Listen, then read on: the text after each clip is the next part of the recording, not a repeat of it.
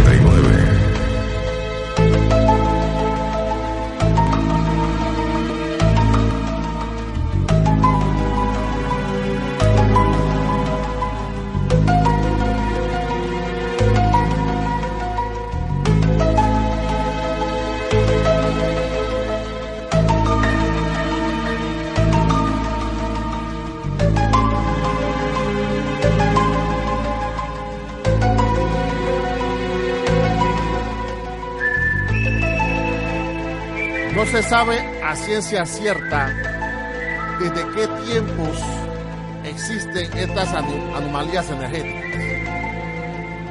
Alrededor de la superficie terrestre existen una serie de triángulos o vórtices o zonas dimensionales o portales o alteraciones electromagnéticas que hace que desaparezcan barcos, aviones, buzos, submarinos, bañistas, etcétera, etcétera, etcétera. Y no solamente en el famoso Triángulo de las Bermudas, sino también en un lugar entre China y Japón llamado el Mar del Diablo o el Triángulo del Diablo. Pero estos dos lugares no son los únicos que hay sobre la faz de la Tierra en donde se dan estas anomalías. Hay muchas otras regiones en el mundo. La zona del silencio en Durango, México, el famoso Cerro del Yunque en Puerto Rico, el Cerro Uritorco en Argentina, el Monte Chasta en Estados Unidos, el Bosque Encantado de Cluj en Rumania. Y muchos otros lugares que sería interminable mencionar. Esta noche vamos a elaborar o vamos a proponer o vamos a presentar algunas hipótesis, tanto nuestras como de algunos investigadores, sobre esta materia. Todo esto lo hablaremos aquí, en la FM 99 y tu programa Enigmas 507.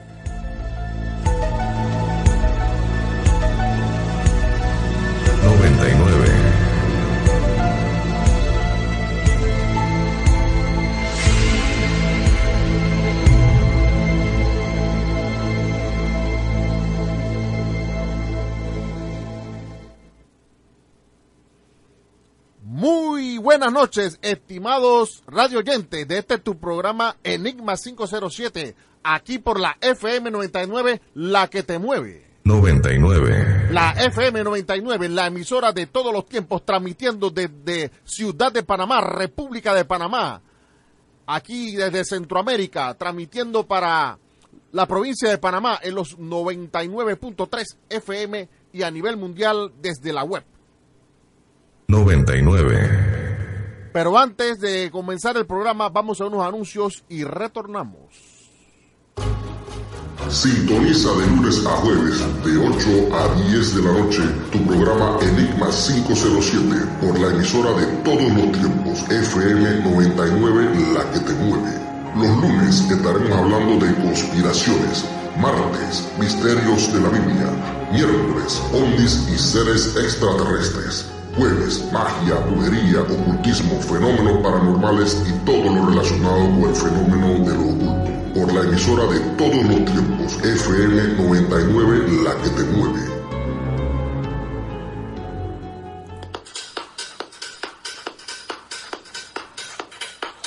JS Service, artículos promocionales, serigrafía, impresiones, mensajería, bordados, sublimación, papelería e imprenta en general, impresión digital, banners, vinil, microperforado, adhesivos, rotulación comercial, vehicular y más.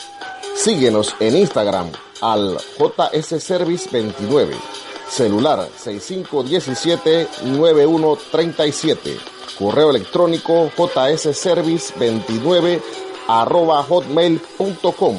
Contamos con personal capacitado para visitar tu oficina o local. JS Service, artículos promocionales. Resalta tu marca.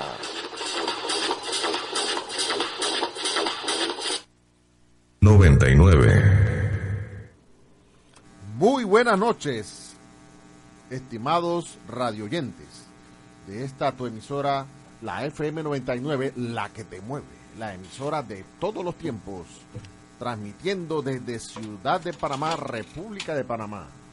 99. Muy bien, el tema de esta noche es los triángulos, por llamarlo de alguna manera, los triángulos energéticos, los triángulos dimensionales, pónganle el nombre que ustedes quieran. Tanto el famoso triángulo de las Bermudas como el llamado Triángulo del Diablo entre China y Japón. Pero hay otros lugares más a nivel mundial, los cuales vamos a mencionar, y que todos ellos presentan unas características muy comunes. Actividad electromagnética, desaparición de personas, de barcos, de aviones. ¿Qué es lo que hay en estos lugares? Algunos hablan de bases extraterrestres, otros hablan de portales dimensionales, otros hablan de anomalías en el espacio-tiempo, en fin, otros hablan de portales a otros mundos, a otras dimensiones, en fin, hay una serie de hipótesis acerca de esta materia que sería largo enumerar, pero vamos a presentar, vamos a, exponer estos temas.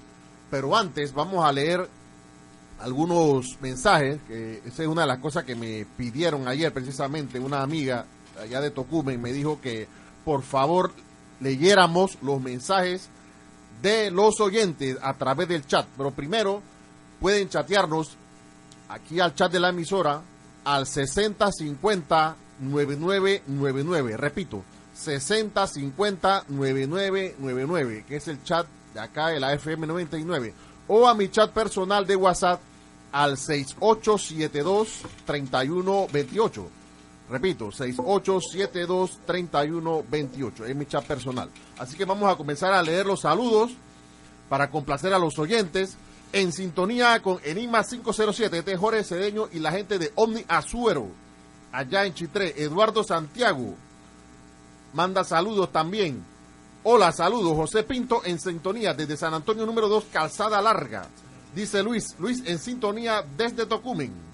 Buenas noches, saludos para mi suegro o obispo, a mi esposa Edilza y a mi hijo Miguel hasta el progreso de Burunga, de parte de José en plena sintonía.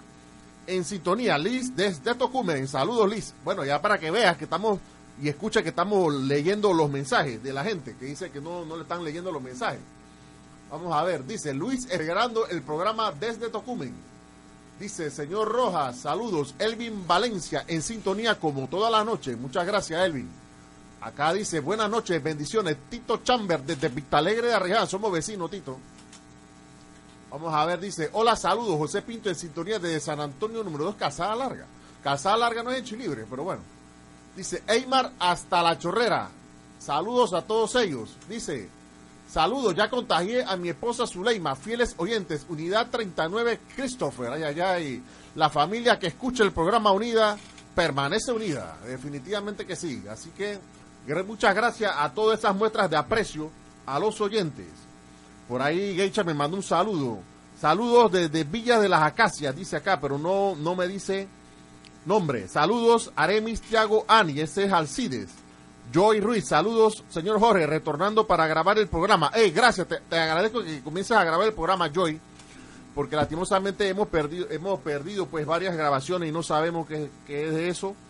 Esto, eh, el compañero Joey Ruiz estaba grabando los programas, eh, por algunas razones pues ajenas a su voluntad, dejó de grabar, esperemos que siga grabando. Un saludo también para el amigo de UFO Panamá o de OVNI Panamá.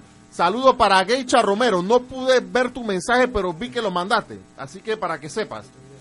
Ok, acá hay otro saludo, dice, hola, buenas noches, saludos en plena sintonía, Iván.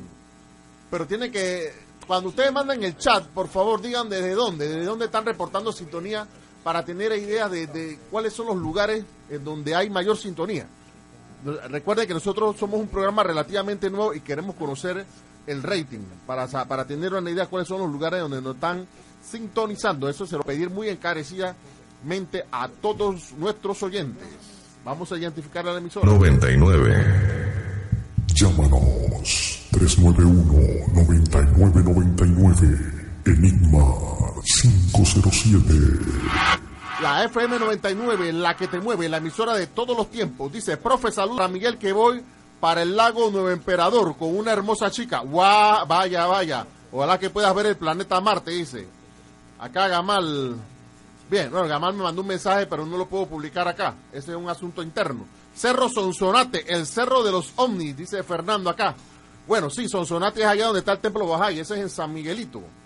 Bueno, excelente programa. Saludos para Villa de las Acacias de parte de Natura. Natura, la naturaleza, está mandando saludos, wow. Excelente programa, dice acá. Joy Ruiz, gracias. De nada, Joy.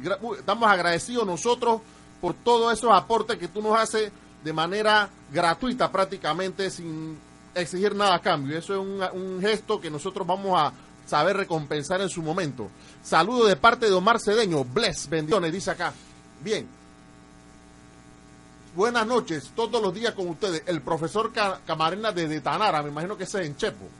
Vique Arreján, familia Guerra y Torrijos Carter, familia Pérez, sintonía diaria, bendiciones. Bueno, vamos a entrar en materia porque si no, no terminamos nunca. Bien, antes de introducir al amigo Roberto y al amigo Adolfo, que son los invitados, o mejor dicho, los panelistas de esta noche, porque ya ellos son parte del programa, son de la casa, igual que este vamos a mostrar un audio sobre el tema del Triángulo de las Bermudas. Luego de, ese tema, entonces vamos a introducir a los panelistas para comenzar a desarrollar este tema. Vamos a buscarlos. El misterio del triángulo. Vamos a ver, vamos a ver lugar más misterioso del mundo, la zona de silencio, triángulo del barco. Bueno, vamos a poner la historia del, de un barco que reapareció en el triángulo de las Bermudas hace poco. Un momentito, un momentito. Es un, audio bastante corto, así que no, no hay problema. Vamos a ello. Reaparece un barco, luego de 90 años de haberse perdido en el Triángulo de las Bermudas. Todos hemos escuchado hablar de ese mítico lugar, que forma un triángulo entre Islas Bermudas, Puerto Rico y Miami. Desde hace muchos años han desaparecido en el lugar decenas de barcos y aviones en extrañas circunstancias. La cultura popular ha atribuido las muchas desapariciones a los fenómenos sobrenaturales e incluso a las actividades de naves extraterrestres. En la mañana del 15 de mayo del 2015, el Servicio de Guardacostas de Cuba anunció que había interceptado un barco sin tripulación con rumbo a la isla. Esta nave es el SS Cotopaxi, un barco desaparecido en diciembre de 1925. El evento se conectó rápidamente a la leyenda del Triángulo de las Bermudas. El SS Cotopaxi se había hecho famoso tras ser insertada en una de las escenas de la famosa película Encuentros cercanos del tercer tipo, donde el director Steven Spielberg hizo el descubrimiento en el desierto de Gobi. Las autoridades cubanas han identificado el barco por primera vez el 16 de mayo del 2015, mientras navegaba fuera de control, en una zona militar prohibida la navegación al oeste de La Habana. Después de numerosos intentos fallidos de comunicarse con la tripulación, se movilizaron tres lanchas patrulleras para interceptar al buque misterioso. Cuando los patrulleros llegaron a la zona del avistamiento, las tripulaciones se sorprendieron al ver que era un viejo barco. A bordo de la nave no había ningún tripulante y el interior parecía como si hubiera sido abandonado durante décadas. Una amplia investigación llevada a cabo en la nave llevó al descubrimiento del diario del capitán. Pero el libro de registro no ha dado pistas sobre lo que realmente pasó en los últimos 90 años. A tres años ya de haberse dado la reaparición de la nave, el vicepresidente del Consejo de Ministros, el general Abelardo Colomé, anunció que las autoridades cubanas aceleren las investigaciones para desentrañar el misterio que rodea la desaparición y reaparición de la nave misteriosa. Aún con la tecnología que contamos actualmente, el ser humano no ha podido explicar algunos enigmas del planeta, y este es uno de los más grandes. Con este hallazgo es inevitable formularse algunas preguntas. Si el barco no se hundió en el Atlántico, ¿por qué en el diario del capitán no estaba escrito nada sobre su extravío o el paradero de la tripulación? La conclusión más lógica para la desaparición de la tripulación sería que el barco se hundió en el océano. Pero si es así, ¿cuál fue la razón para que el barco en buenas condiciones en ese entonces se haya hundido en el Triángulo de las Bermudas? Y sobre todo, la mayor pregunta es, como un barco de cientos de toneladas de acero que se hundió en el mar, llega flotando sin tripulación alguna hasta una costa de La Habana, 90 años después de su naufragio. Sin duda, las misteriosas desapariciones que envuelven al Triángulo de las Bermudas son todo un enigma. ¿Qué clase de fuerzas hacen que cientos de aviones y barcos desaparezcan completamente? Si el video te gustó y tienes alguna teoría para estas interrogantes, puedes dejarla.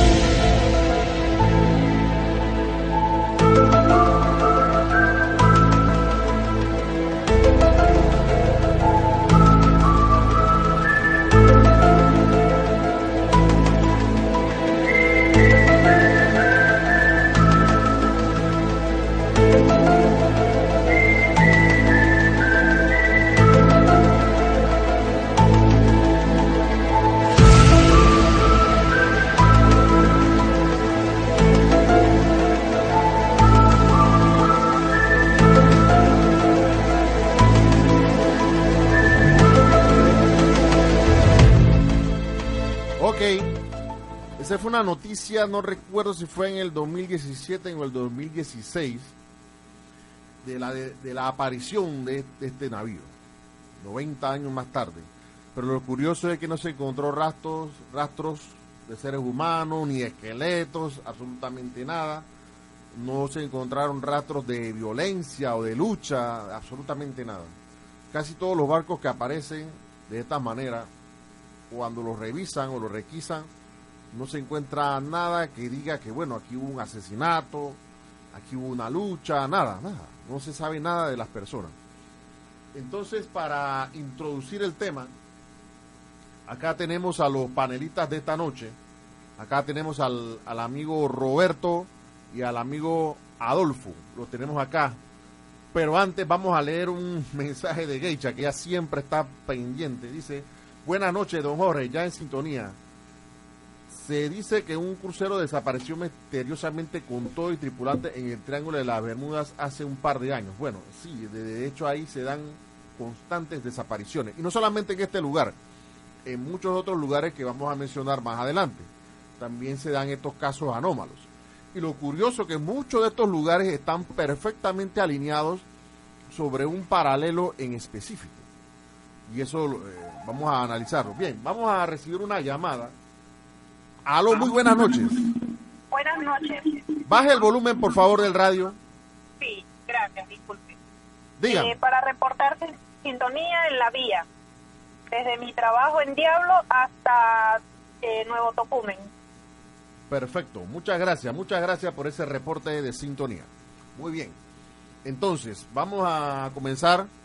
Roberto, ¿qué tienes que decirnos acerca de, de lo poco que hemos comentado de, de este tema de, del Triángulo de las Bermudas, el Triángulo del Diablo, entre otros sitios a nivel mundial donde ocurren estos fenómenos.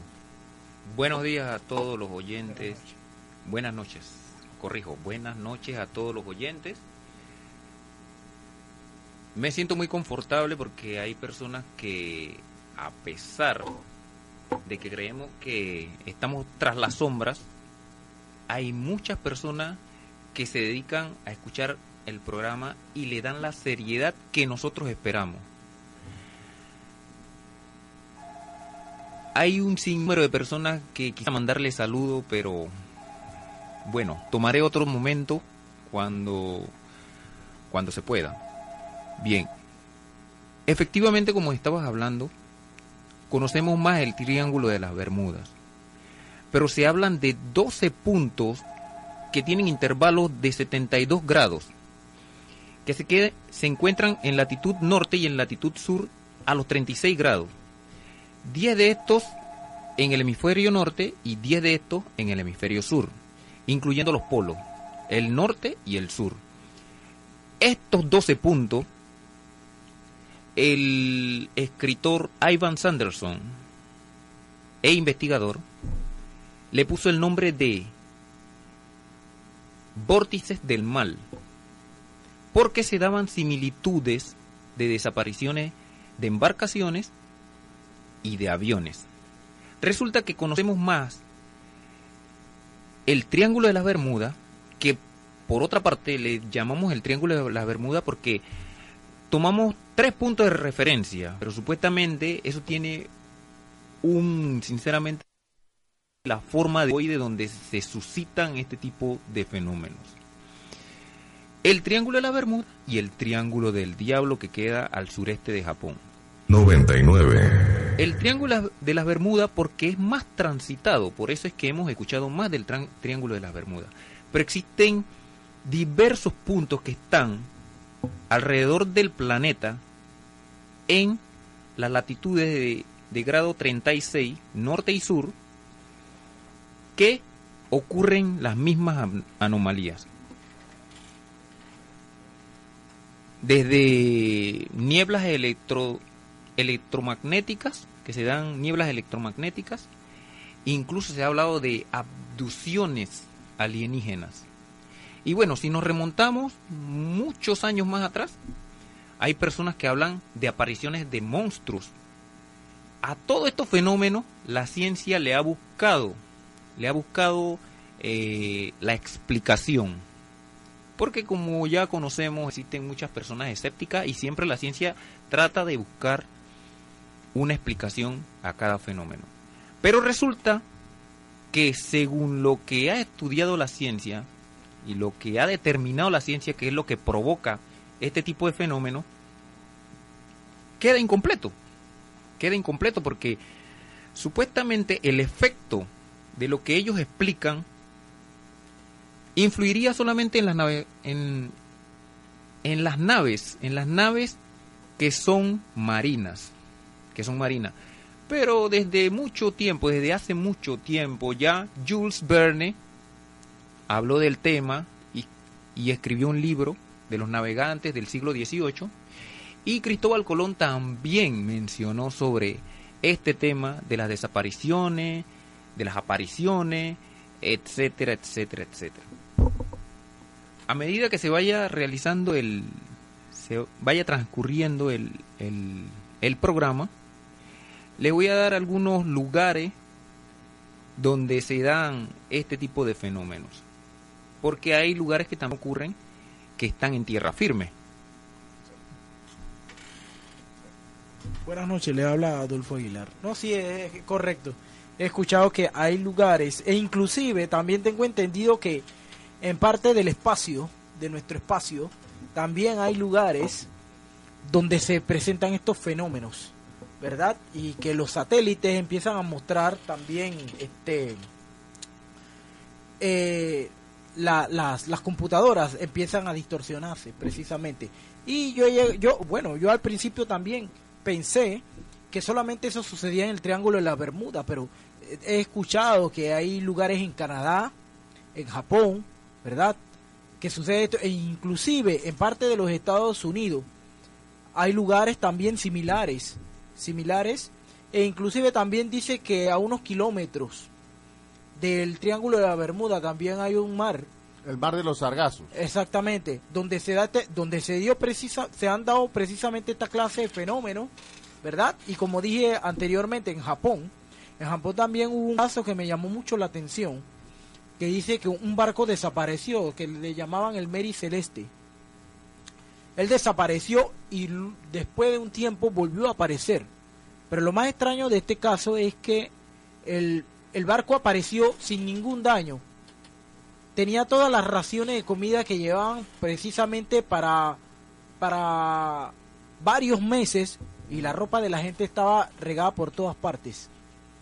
Juguetes y joyas y todo, pero no encontraron ni una sola persona. Y el barco tenía un tiempo de haberse desaparecido y precisamente se- eso se dio en Japón. Bien, vamos a contestar una llamada. Aló, muy buenas noches. Sí, muy buenas noches.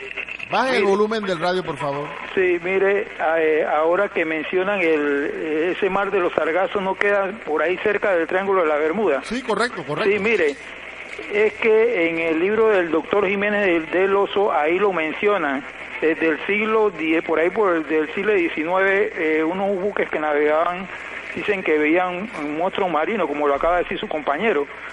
Pero yo vi una película hace años de que por ahí aparecían sirenas. Y entonces en esa película eh, le decían a los tripulantes que, que no miraran a, a la sirena porque inclusive creo que habían capturado una y la tenían enjaulada.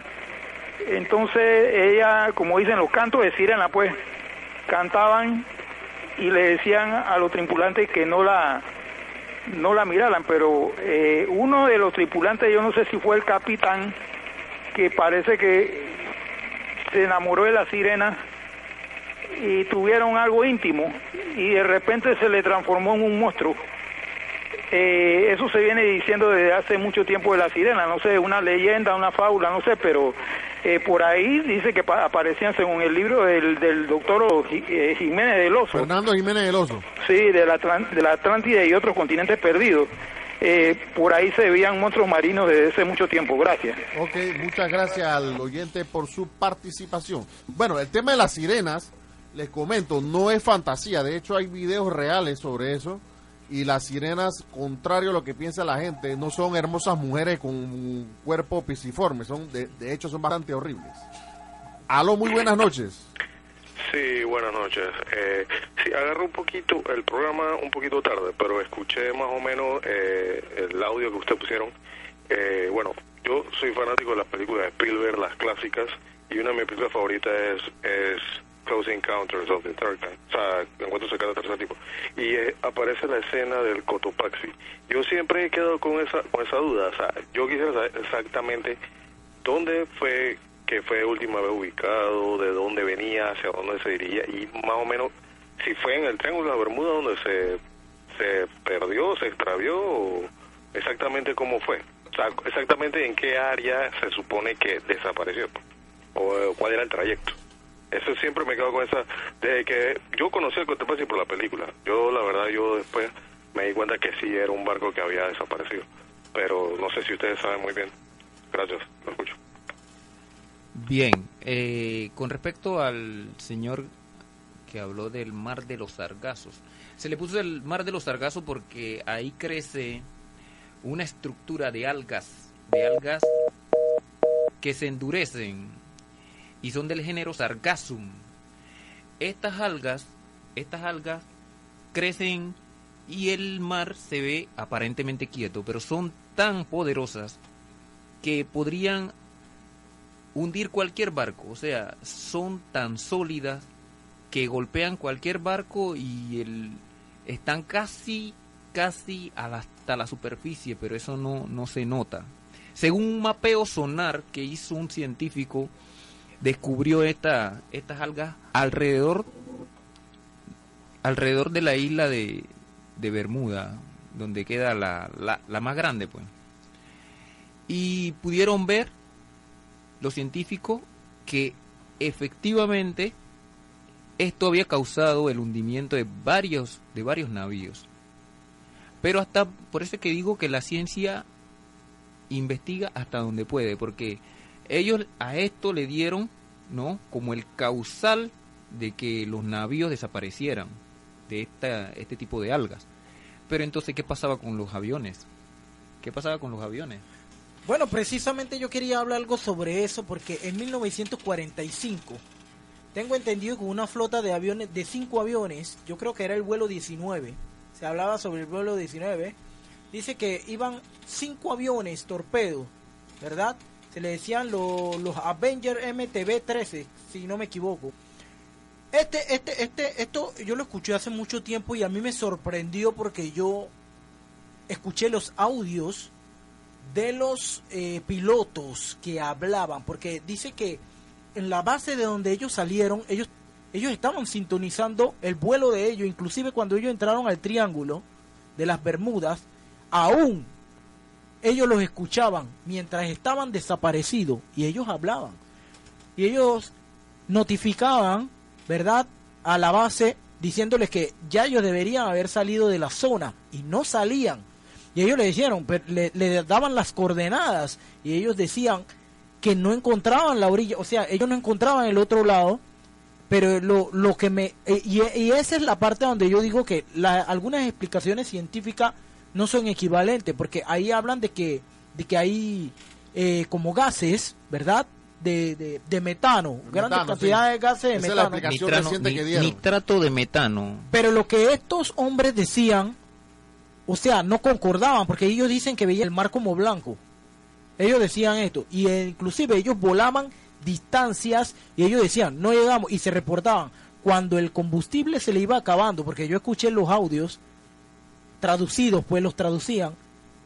El último audio, cuando ya se le estaba acabando la gasolina, uno de los capitanes de los, de los pilotos dijo, solamente quiero que me escuchen lo último que voy a decir. El último mensaje es, díganle a mi esposa que la amo y a mis hijos que nunca los olvidé y se empezar y ya ellos no volvieron a, a sintonizarse y desaparecieron los aviones. Eso fue bien un, un, relato bastante sorprendente y es y no concuerda con la explicación científica que ellos dan sobre los gases de metano que dice que pueden alcanzar grandes alturas porque dice que dice que son grandes cantidades. Bueno, estamos tocando sobre un poquito de ciencia, ¿no? Porque los científicos dicen que es el nitrato de metano. El nitrato de metano no es más que los residuos de, de los peces muertos, de cosas orgánicas que caen en el mar, eh, metales, toda clase de desechos. Es que el metano es básicamente un gas que se origina de materia orgánica. Pero supuestamente eso emerge de, del suelo marino. De los fondos oceánicos, correcto. Cuando hay movimiento de placas tectónicas, terremotos, etcétera, También hay metano de origen volcánico. Entonces, supuestamente eso emerge y desestabiliza los navíos. Pero dicen ellos que eso es tan fuerte que incluso afecta de manera de ondas a los aviones. Pero eso hasta allá no sé. ¿Por qué los aviones me imagino que pasan a miles de, ¿no? A miles de kilómetros de altura. Entonces ellos dicen que eso afecta también. Miles de metros de altura. Miles, miles de metros de altura, corrijo.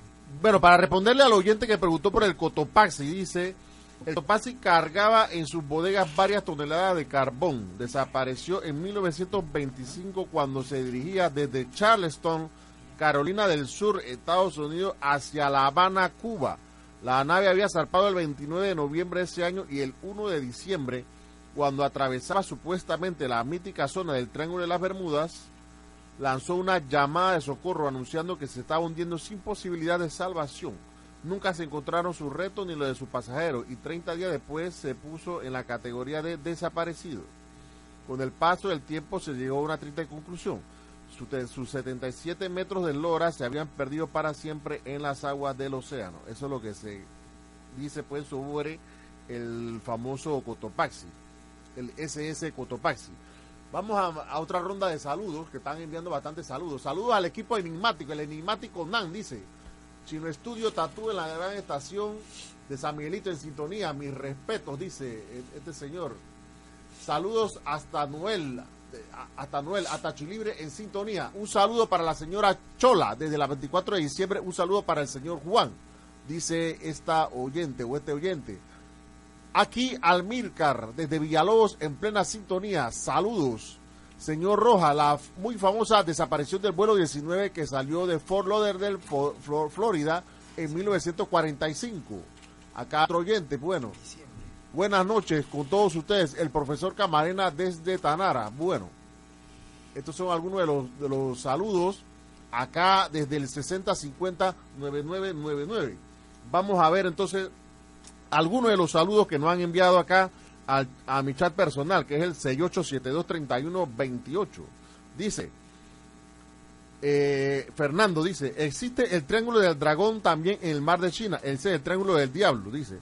Los ovnis son los responsables de todas las desapariciones en todos los triángulos existentes. Bueno, puede que sí, puede que no.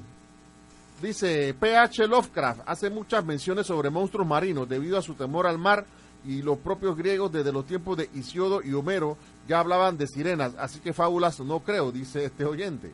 Bien, profe, saludos a la cofradía, grupo de taxistas de Arreján de parte de Miguel, son más de 40 taxis. Un saludo para todos los taxistas de Nuevo Chorrillo, la piquera de Nuevo Chorrillo, que le saluda también este señor que también es de esa área. Así que por allá creo que voy a tener que tomar el taxi ahora cuando llego. Así que saludos a todos los taxistas. Saludos a, a todos. Buen tema, dice este oyente. Ah, sí, bueno, saludos a Enigma 507 de mi nave por Villa Milagro. Este es el taxista extraterrestre. Así que Víctor en sintonía. Dice Víctor en sintonía hasta Nuevo Chorrillo. Sí, saludos para Víctor. Bueno, somos vecinos. Así que saludos para toda esa gente. Saludos al equipo enigmático, dice acá. Vamos a ver. Hola, saludos don Jorge y a todos los panelistas. Excelente programa, reportando sintonía desde las cumbres. Ahora vamos a recibir una llamada. Aló, muy buenas noches. Buenas noches. Bájeme el volumen del radio, por favor. Sí, voy a bajar. ¿Está, ¿Está bien? Sí, ahora sí. Ah, bueno, estoy encantadísima con ustedes porque, este, o sea, estamos en lo mismo. Yo creo en todo lo que ustedes comentan y eh, eh, lo escucho todas las noches. Además, este, eh, veo mucho, he pasado mucho por el lado del Bajay, Cerro Batea y ah, los Andes. Muchas gracias. Muchas gracias a usted, estimada oyente. Cerro Sonsonate, el cerro de los ovnis. Acá dice, muchas noches, buenas, buenas noches, dice, saludos a Patricia hasta Altos de Cerro Azul. Excelente el tema de hoy. Se dice que las personas que han desaparecido están vivas en Marte. Bueno, ese es otro tema que vamos a hablar más adelante, el tema de Marte. Pero ahora no. Saludos al programa de parte de Austin y Kira. Somos fanáticos de los telescopios cuando hacen un programa de ese tema. Vamos a hablar de los telescopios. Bueno, ahí sí yo voy a, me voy a explayar en ese tema de los telescopios terrestres y espaciales vamos a, meterle tema, porque ya hay dos o tres oyentes que me están pidiendo temas de astronomía. Vamos a agarrar un miércoles de ovnis extraterrestres para desarrollar esta materia. Y ahí sí, yo creo que puedo venir solo y aquí yo me desato aquí hablando de astronomía, por eso no hay problema. Hola, saludos a Norland. Los escucho desde Puerto Balboa, muy buen programa. Recuerden, toda la gente de Panamá Ports, por favor trabajen. Ese es un trabajo muy delicado. Dice, saludo para Juliet Paola de parte de Jesús, el Security, desde el Evergreen. Un saludo para el colega del Evergreen, el Security. Ok. Irving Castillo. Vamos a ver, saludos hasta lo más bonita, Arreján. Soy Adolfo, full, full sintonía, fiel oyente, saludos. Dice acá, me están hablando de templarios. Un tema sobre Illuminatis, masones y templarios. Sí, lo hemos hablado, pero vamos a repetirlo con calma después. Saludos de Irving Castillo. Y su misterio sería grandioso. Sí, perfecto. Vamos, eso tenemos una agenda, ¿no? Pero eso, vaya, nos va a tomar un tiempo poder desarrollar todos estos temas. Así que vamos a seguir acá, pero primero vamos a identificar la emisora. 99. Llámanos 391-9999.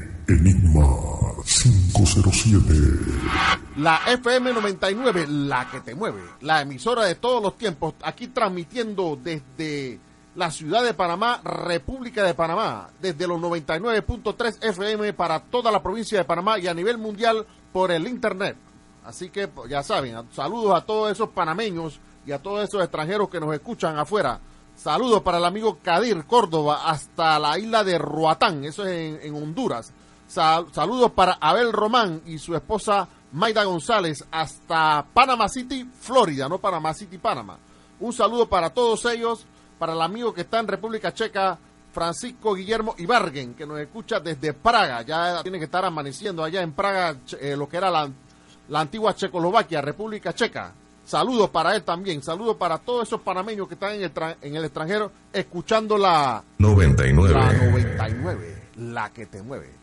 A ver, Roberto, seguimos con el tema porque si no, no acabamos. Bueno, saludos a Irina Maribel, a Josué, a Yochoa, a y continúo.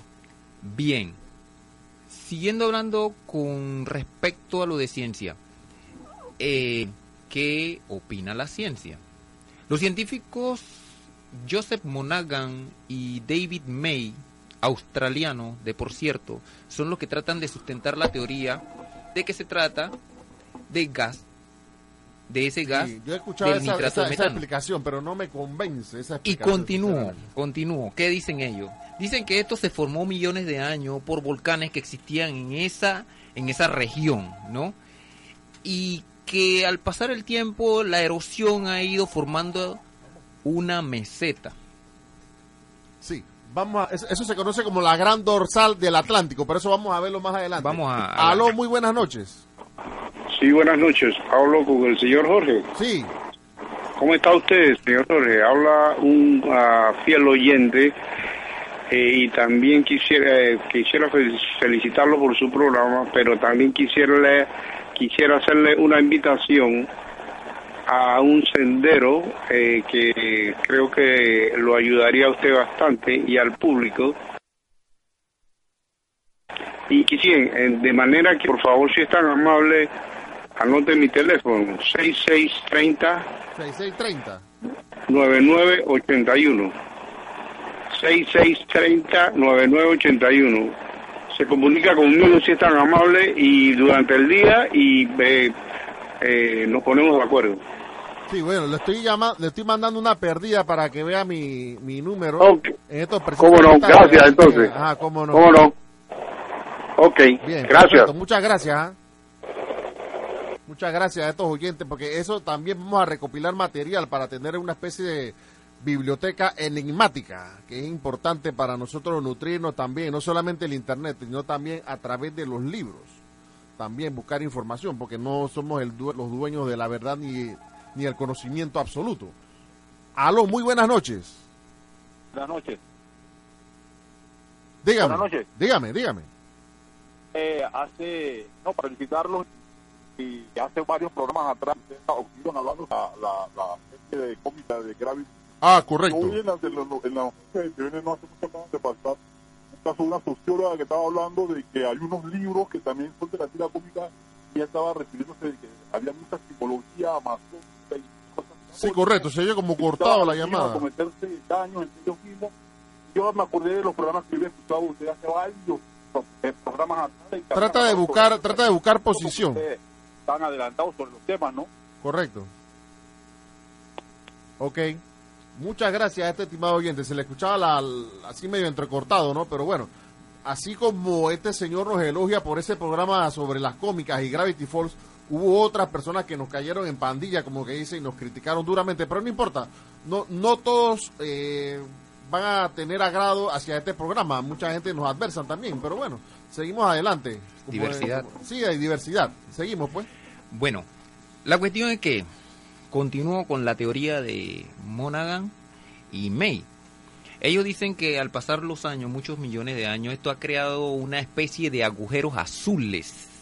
Oh. Que estos agujeros azules, ¿no? Ellos tomaron una filmación con una cámara hiperbárica y observaron que en esos agujeros azules eh, se nota como si fuera un círculo, pero Luego, cuando bajas, ¿no? Forma como especie de una botella y adentro, que son cavidades submarinas muy, muy profundas, de casi 8000 metros, eh, tiene compartimentos. Esto crea una especie de, de unos vórtices, ¿no?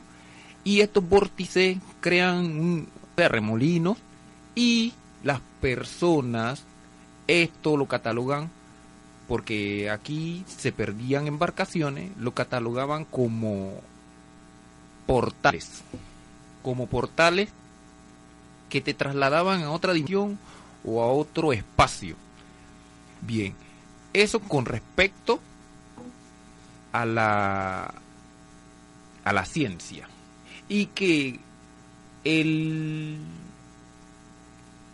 el agujero azul el, el agujero azul más profundo es el que se le llama el de Tin, de Tin que queda muy muy muy próximo a las Bermudas.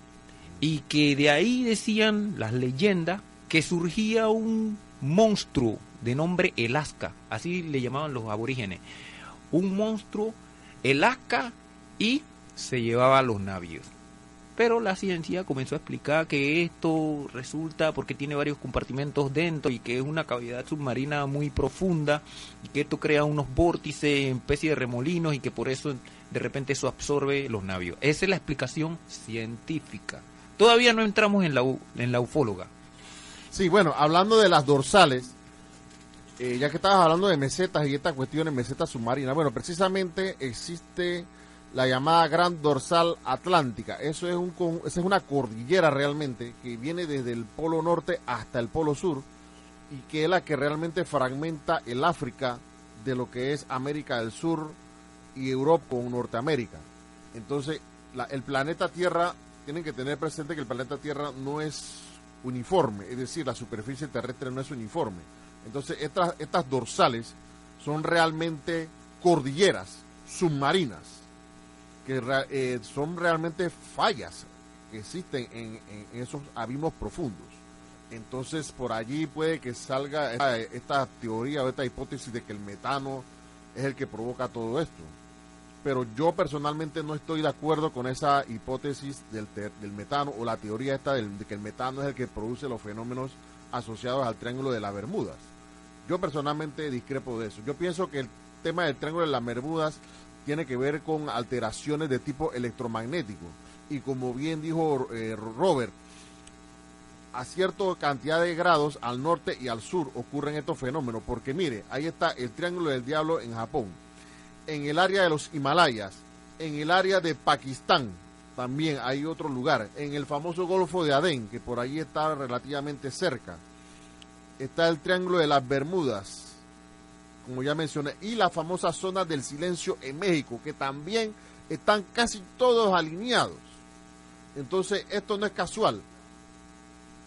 Michigan, eh, la Tierra del Fuego, o sea, todos están alineados en el sur y en el norte. Y en Argentina está el, famoso Cerro Uritorco, que también ahí ocurren eh, cosas extrañas. En la Isla del Sol, eh, bien en el lago Titicaca, también se han dado casos extraños allí en muchas partes del mundo, no solamente en el Triángulo de las Bermudas.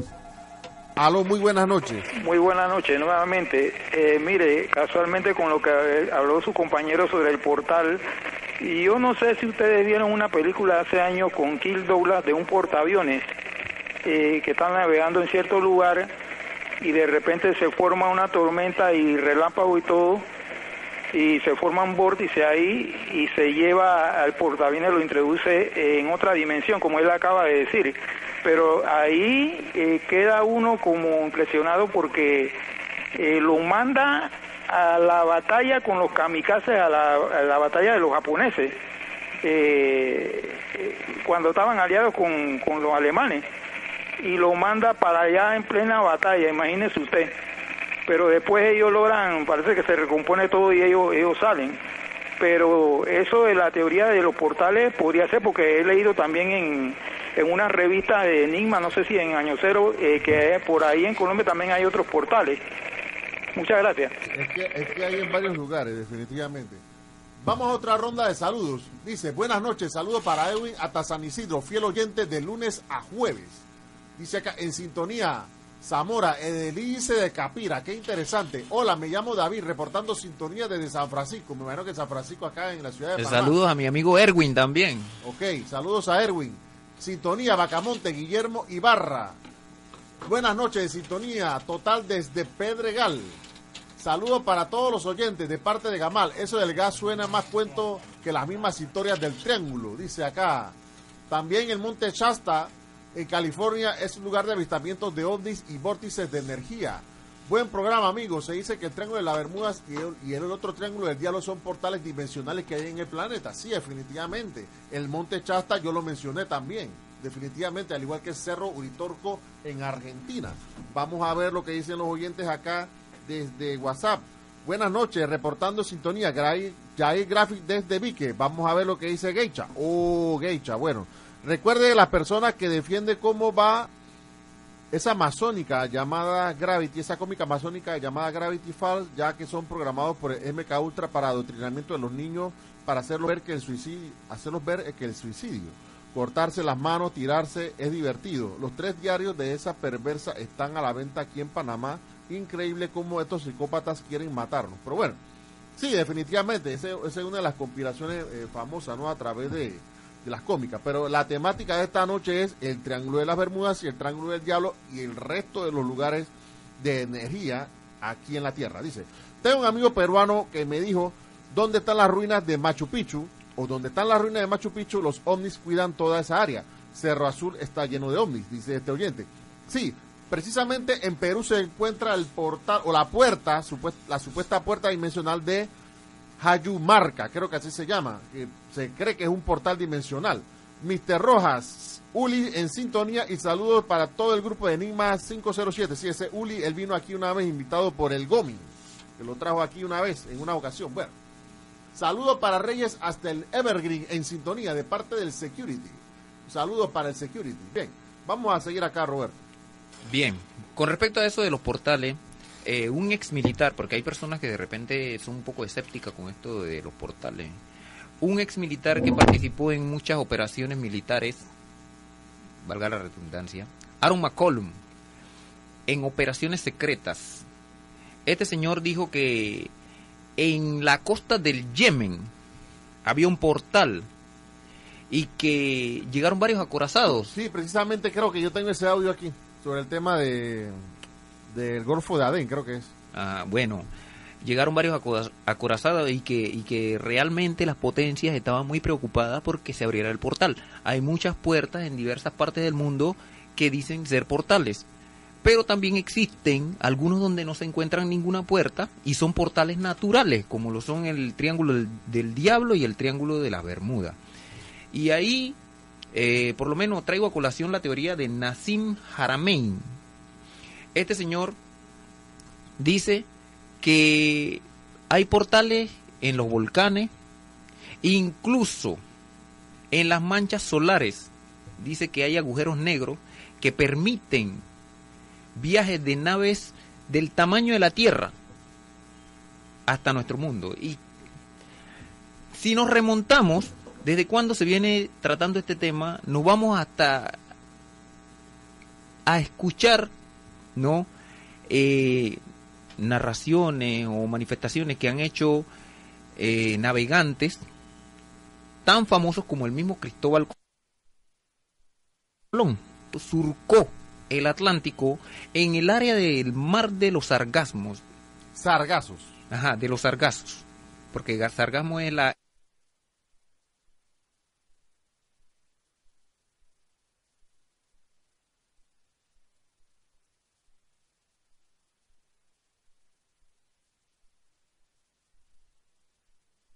veía bolas de fuego. Así la describía. E inclusive... No se te oye bien. E inclusive, tengo entendido que Cristóbal Colón vio un monstruo marino en forma de un dragón en el mar. Así lo describió. Y bolas de fuego que, que, que las veía en el horizonte en el horizonte. Dice que él presenció muchos fenómenos eh, en el viaje por el Atlántico. Precisamente eh, las historias no vienen desde ahora, vienen desde mucho antes. Solo que muchas no están registradas, pero estos fenómenos se vienen dando desde tiempos inmemoriales. Verdaderamente, y, y he escuchado que también hay fenómenos de, de en esos lugares que han visto animales extraños ¿verdad? Eh, eh, seres como de, con morfología, inclusive con ala y con ojos de, encendidos, ¿verdad? Eh, también... Estamos, eh, hablando, como estaban- estamos, hablando, estamos hablando de criptozoología. Ajá. Eh, también yo he visto también videos, ¿verdad? Donde se ve que hay naves o esferas, se creen que son ovni, que entran en, eh, eh, precisamente en los volcanes. ¿verdad? Sí, de hecho, hablando de que los volcanes son portales, de hecho, en el Popocatépetl y en, y en el Tolima también se han observado ovnis, bastantes. En Chile, en los volcanes chilenos y en otras partes del mundo también se observan. Lo que pasa, ya eh, cuando yo comencé aquí en la emisora, cuando estaba el doctor Misterio, aquí en, en los inicios, yo toqué una teoría sobre Aimé Michel, un investigador ovni francés, donde él mencionaba que los, los ovnis se observan mucho donde hay, donde hay fallas geológicas y donde hay mucha actividad tectónica y volcánica, porque aparentemente ellos se aprovechan de la energía telúrica de la Tierra para repostar sus naves. Ellos de algún modo, ellos se aprovechan de la energía del planeta para qué sé yo, para repostar sus naves como una especie de combustible. Usan la, energía terrestre como un combustible. Entonces, esa era la explicación. Y definitivamente que con el paso de los años, la teoría esta de Aimé Michel ha ido cobrando mucha, mucha fuerza, definitivamente. También se dan habitamientos de ovnis donde hay mucha actividad eléctrica, es decir, en centrales eléctricas y nucleares. Aparentemente ellos como que se aprovechan de esa energía para alimentar a sus naves, energéticamente hablando. Pero Roa, definitivamente ahí puede haber, eh, el fenómeno ovni puede estar involucrado en esto, ¿verdad? Porque, digo, en hipótesis, se puede, pudiéramos creer que debajo de esos fenómenos, en esos lugares donde se presentan esos fenómenos, no cree que de repente puedan haber bases subterráneas. Esa es otra de las hipótesis también. Se habla de OSNIs, o sea, la presencia de OSNIs, OSNIs. objetos submarinos no identificados, que son los mismos OVNIs, pero que se sumergen en las profundidades marinas y, eh, y se desaparecen, no los ven más, o los ven surgir de las profundidades marinas y se internan en las profundidades del espacio exterior. Eso también ocurre. Sí, supuestamente, mira, desde el tiempo de Magallanes también se viene dando, porque Magallanes también lo mencionó en la Tierra del Fuego, por eso es que le puso la Tierra del Fuego, ¿no? Porque vio muchas luces allá. Y actualmente, como dije, la teoría de Nahim Haramein habla de que hay bases extraterrestres sumergidas, que son enemigos de la humanidad, ¿no? O sea, hay mucha coincidencia con, esta, con, con estas teorías y con estas manifestaciones, con estos testimonios y que muchas veces, como lo dije anteriormente, con antelación, eh, la ciencia trata de buscarle una explicación para desviar la atención a otra cosa. Como que es algo demasiado fantástico y que realmente ellos le van a buscar explicación. Pero siempre queda un pedazo o un trazo sin resolver. Porque esto de lo de de las naves aéreas, entonces no tendríamos explicación para eso. Bueno, yo tengo entendido que en el Triángulo de las Bermudas se han perdido aproximadamente 50 barcos.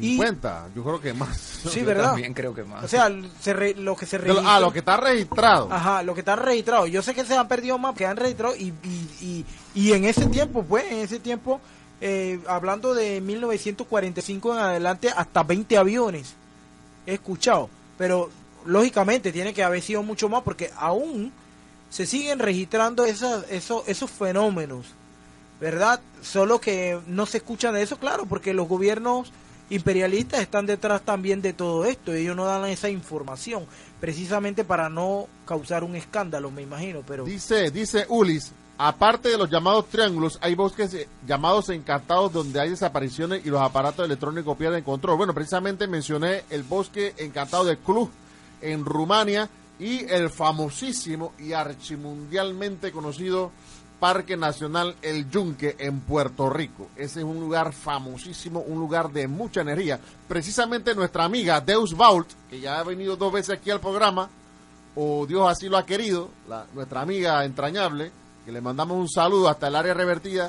Ella me dice que en el área de Gamboa, hay, ese es un lugar muy energético allí, en los bosques que hay en Gamboa, precisamente. Dice, en Chicago de, de Campana dicen que hay uno, dice acá un- uno de los compañeros del grupo Enigma 507 al extremo, el grupo de WhatsApp.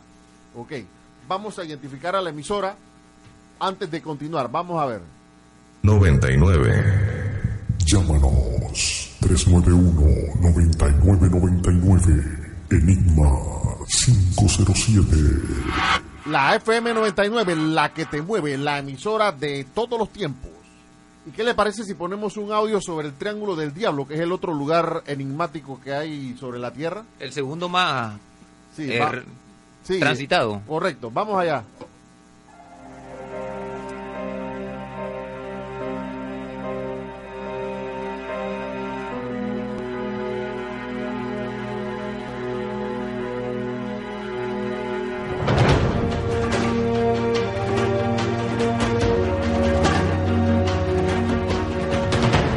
En un pasado hemos visto algunos datos, hechos y teorías del misterio del Triángulo de las Bermudas.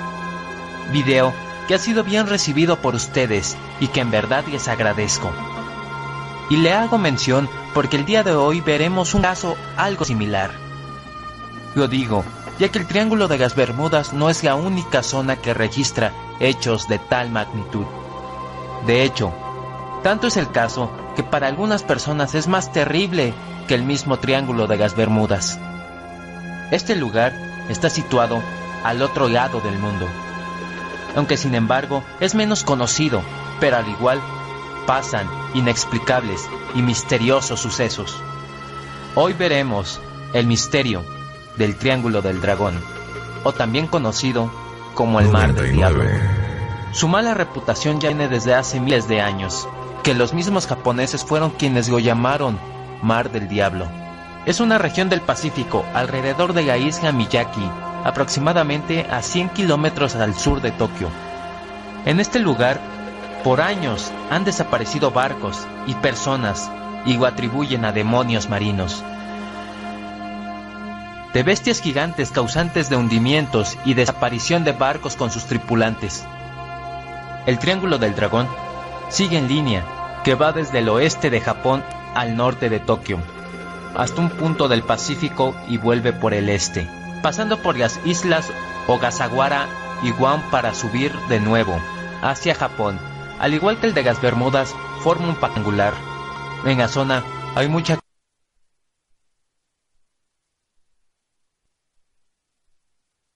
actividad volcánica y es una zona sísmica. Las personas cercanas la califican como extremadamente peligrosa, ya que son muchos casos de desaparición que se producen en esta zona, y aparte, por varios sucesos extraños.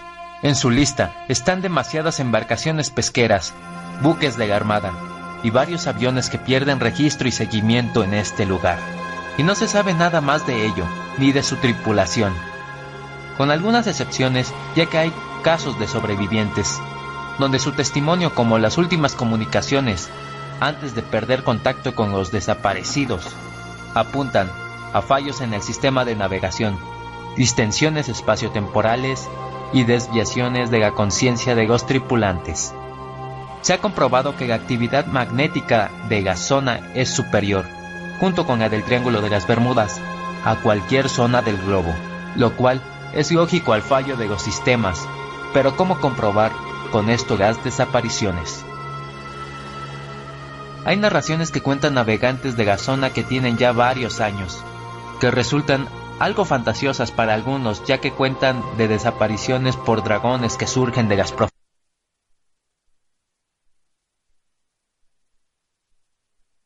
profundidades. Diablo, un reino donde el tiempo se haya detenido. También se habla de barcos fantasmagóricos, como si subieran de las profundidades para desaparecer al cabo de un momento.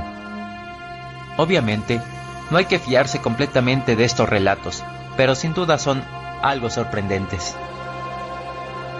Cuando se empezó a informar de los barcos, ya sea patrulla, pesquero y aviones, que en el momento que pasaban por la zona desaparecían sin dejar rastro alguno, ya sea de naves y tripulación, atrajo el interés de científicos a nivel mundial para investigación.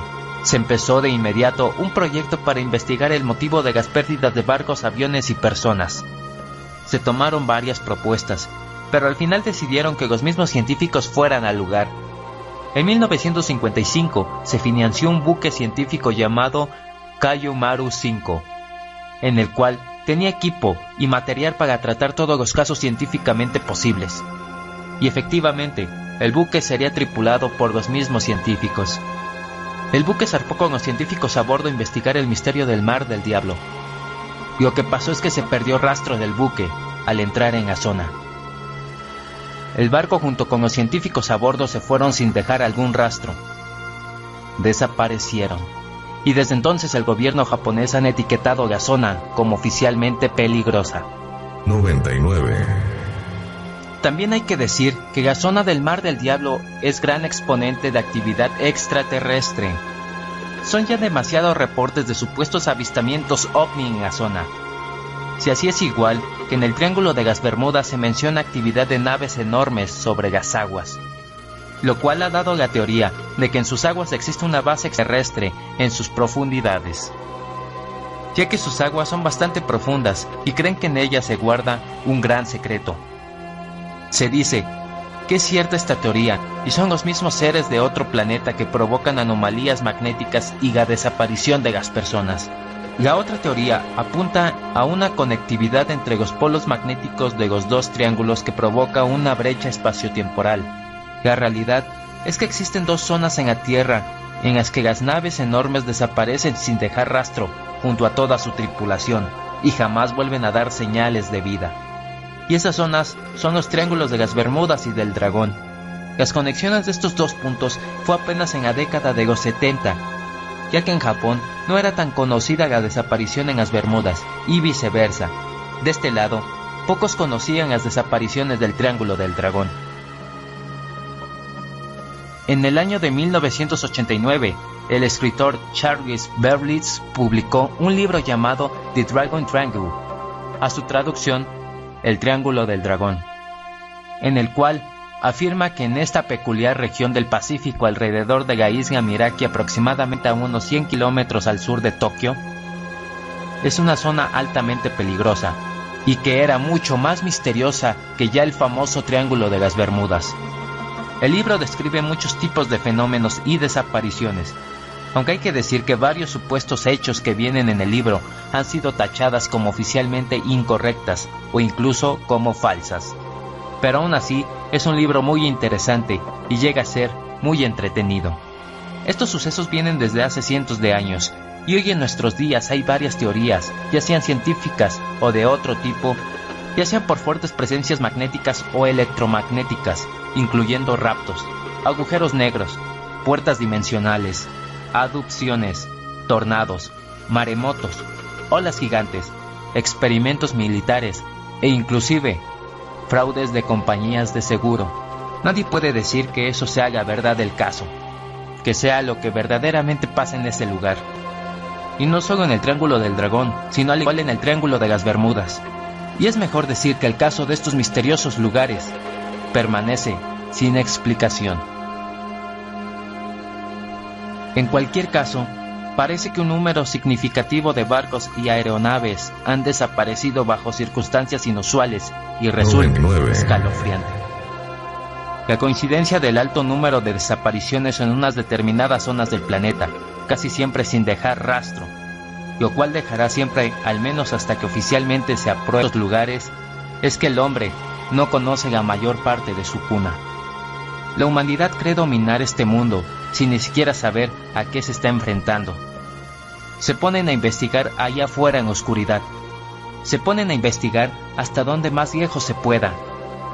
Tratarán de dominar otros lugares, cuando aún no saben qué es todo lo que se encuentra en nuestro mundo. La naturaleza es quien en verdad manda en el planeta. La única explicación que nos queda es que existen misterios que la naturaleza nunca nos querrá revelar.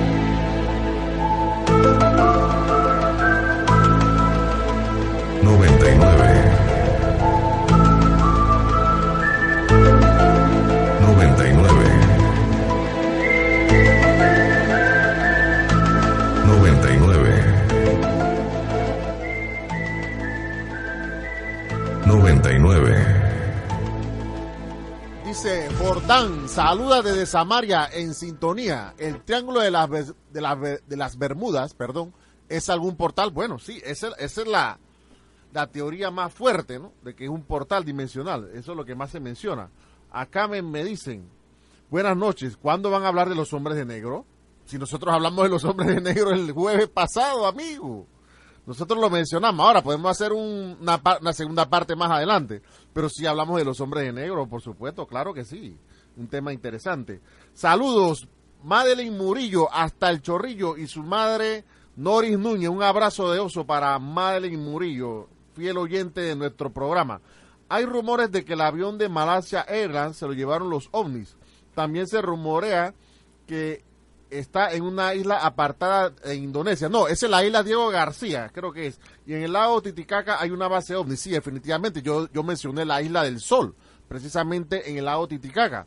Ese es un lugar bastante energético. ¿Dónde le puedo escuchar? Bueno, lastimosamente, estimado amigo, eh, hubo como dos semanas que no se pudo grabar programa. Lastimosamente, la semana pasada no se pudo grabar y en este transcurso no se ha podido grabar. Definitivamente que no. Acá me asustó un poco la, el, aire acondicionado. Hay una serie de... Sí, este tie- sí, eh, sí, tiene un sonido que, vaya, me, me asustó y casi me saca de, de concentración. Así que vamos a ver qué otros oyentes nos están chateando al 6050-9999. Dice, buenas noches, desde la higuera de Chepo, ya que tocaron el tema del OSNI, me dicen que el científico marino que grabó a un OSNI y lo silenciaron. Incluso volvió a donde grabó el OSNI y algo bajo el mar mató a un compañero de él, este oyente. Vamos a ver, acá otro oyente dice, buenas noches en sintonía desde Pedregal, pero me, me manda un audio, pero yo no puedo escucharlo acá, definitivamente. Así que esos son por ahora en esta ronda de saludos. Así que vamos, Roberto, continuamos.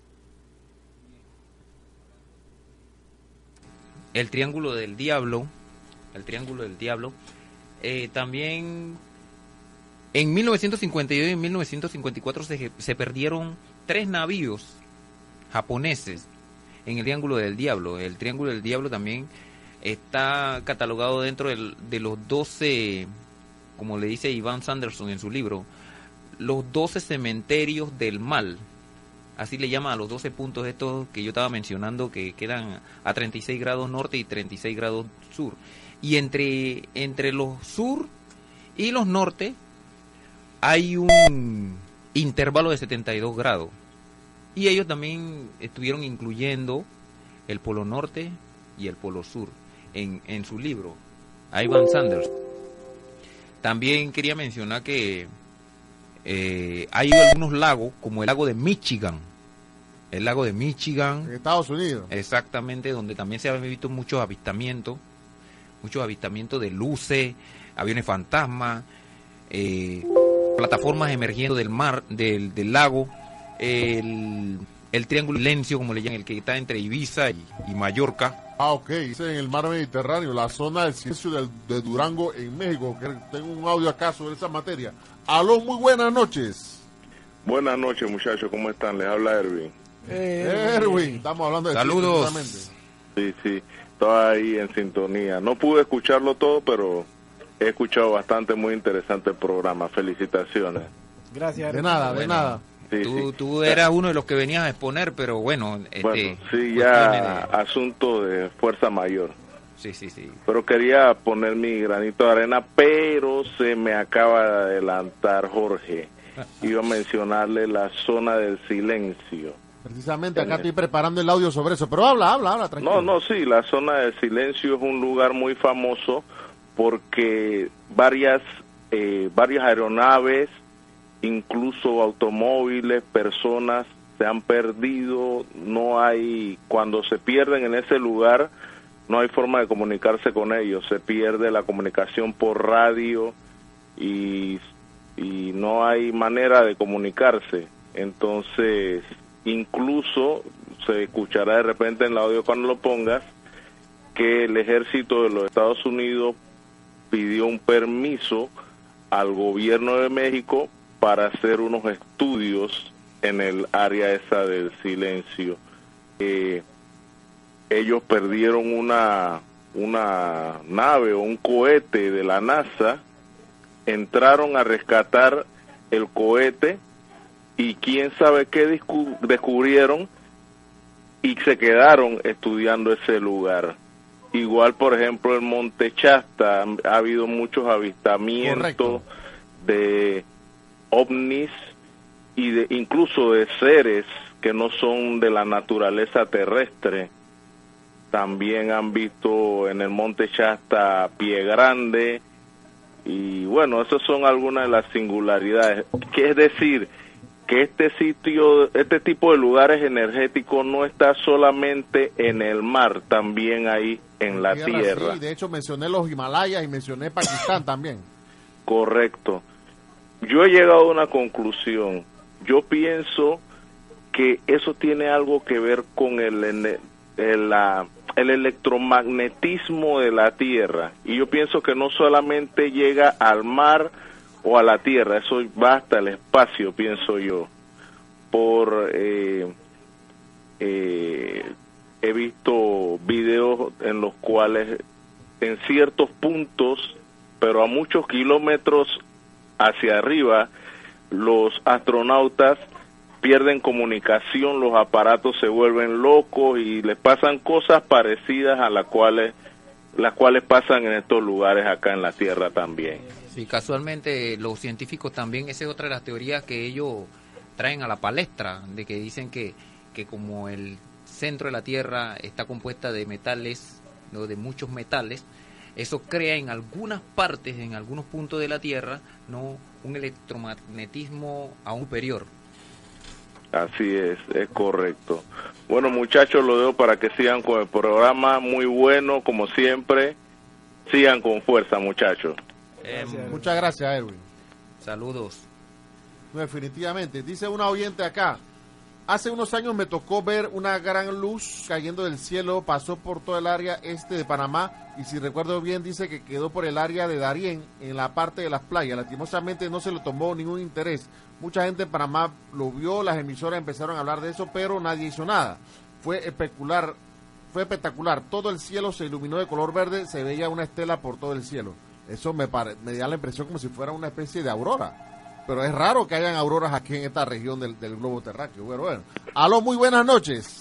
Sí, buenas noches. Eh, sí, una consulta. Eh, ¿Usted escuchó de las Islas Flannan en Escocia? ¿Las Islas? Flannan. No. Eh, eso es otra zona.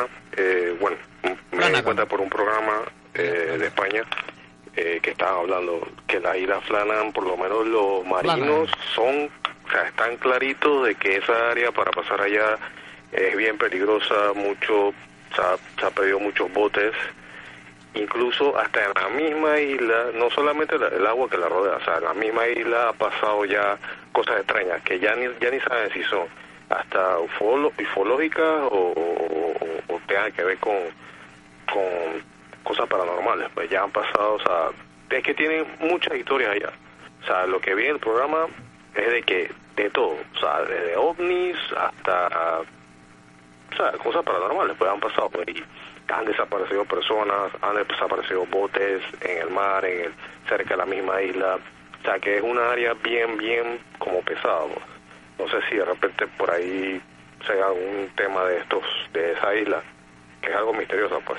Gracias. Sí, definitivamente. Ah, ahora, ahora que él está mencionando la isla Flanagan, hay otro lugar en Kazajistán. Eso es al sur de, de Rusia. Bueno, Kazajistán fue una antigua república soviética y famoso porque ahí se encuentra el cosmódromo de Baikonur, donde los antiguos soviéticos y actuales rusos lanzan las naves espaciales rusas. Hay un lugar en el mar Aral, que por cierto ya está desapareciendo, que se conoce, hay una isla que se llama Barça Kelmes. Ese lugar, Barça Kelmes, allí ocurren todo tipo de situaciones electromagnéticas. Dicen que han visto animales criptozoológicos, ven ovnis, apariciones de yetis, de almatis, o sea, toda clase de cosas paranormales en esa isla. Parece que cuando se entra ahí, como que se entra en otra en otra dimensión y es imposible salir de allí. Ese es uno de los lugares más enigmáticos del mundo que casi no se menciona mucho. Barça mes en Kazajistán. Ese es otro lugar también para anotarlo en esta enorme lista de lugares de poder y de energía aquí en la Tierra. Casualmente, antes yo estaba, bueno, hace un momento mencioné al, al, al militar Aaron McCollum, Otra de las cosas que él... Trata de acercarte más al micrófono. Otra, otra de, la, de los testimonios de él es que en Afganistán existen muchas ciudades subterráneas y que los norteamericanos eh, han tratado de apoderarse de esas. Casualmente, sobre el tema que estabas hablando y también de, de lo que pasó allá en Kazaj, Kazajistán. Definitivamente. Dice otro, dice Moisés de Monte Oscuro. Se dice que el colisionador de hadrones, es el que está en Suiza, está creando portales en algunos lugares. Sí, esa es otra de las hipótesis que se maneja fuerte también. Dice, ¿en qué año? Dice, doctor Rojas, si podría averiguar sobre el fenómeno que usted leyó en el mensaje de la oyente. Para, dice, ¿por qué usted mencionó eso que parecía una aurora? ¿En qué año fue o más información? Bueno, es que la forma en que lo describe es como si fuera una aurora, pero obviamente que en estas regiones acá del trópico no van a haber aurora. El día que eso ocurra, preocúpese. Definitivamente. Dice, otra cosa, dice, ¿cómo se puede entrar en el grupo de Enigma 507? Bueno, primero entra en el Facebook. En Facebook nos pueden encontrar como Enigmas 507, allí nos manda una solicitud y lo añadimos. Dice, eso lo que dijo usted de la luz en el cielo aquí en Panamá fue cuando explotó un transformador de energía en la, ce- en la central eléctrica, creo. Bueno, ese para responderle al otro oyente que me, me preguntó. Así que un saludo para Madeline Morillo nuevamente, que me está saludando. ¿Ok? Entonces, acá me están mandando más saludos. Dice, dice, los mayas, incas y aztecas, estas civilizaciones tenían conocimiento sobre esos portales. Bueno, yo pienso que sí. Yo pienso que sí, porque ahí está la puerta de Hayumarca en Perú, que se dice que es una puerta dimensional. Dice, buenas noches, mi nombre es Efraín, saludos hasta el Valle de San Isidro en sintonía. Ese avión de Malasia Airlines tiene muchas teorías, lo vi en National Geographic y en Discovery. Saludos a los panelistas, excelente programa. Bueno, sí, definitivamente. Otro acá dice, saludos a todo el panel, in- instructivo programa, promueve la investigación de parte de César, Millares, en sintonía todos los días. Acá tenemos otros saludos. Dice, buenas noches, los felicito siempre en sintonía. Estos programas educativos han desaparecido de la radio. Éxito en sintonía desde Carraquilla. Saludos, Javier. Bueno, hacemos lo humanamente posible, ¿no? Investigamos, estudiamos, leemos para presentarle lo más parecido a la realidad. Repito, parecido. Porque como dije ayer cuando yo llamé eh, desde el teléfono, yo dije que nosotros no poseemos la realidad absoluta. La realidad absoluta es la verdad, de la, como la fábula budista, ¿no? Que yo mencionaba ayer cuando llamé. El elefante está siendo acariciado por cinco, hay cinco ciegos que están palpando el elefante. Cada uno palpando una parte de la verdad. ¿Y cuál es la verdad absoluta? El elefante en su totalidad. Entonces, nosotros somos como esos ciegos que estamos una parte de la realidad, pero no la realidad. ¿Ok? Bien, dijo hasta ahí. Entonces, seguimos acá, Roberto, pues.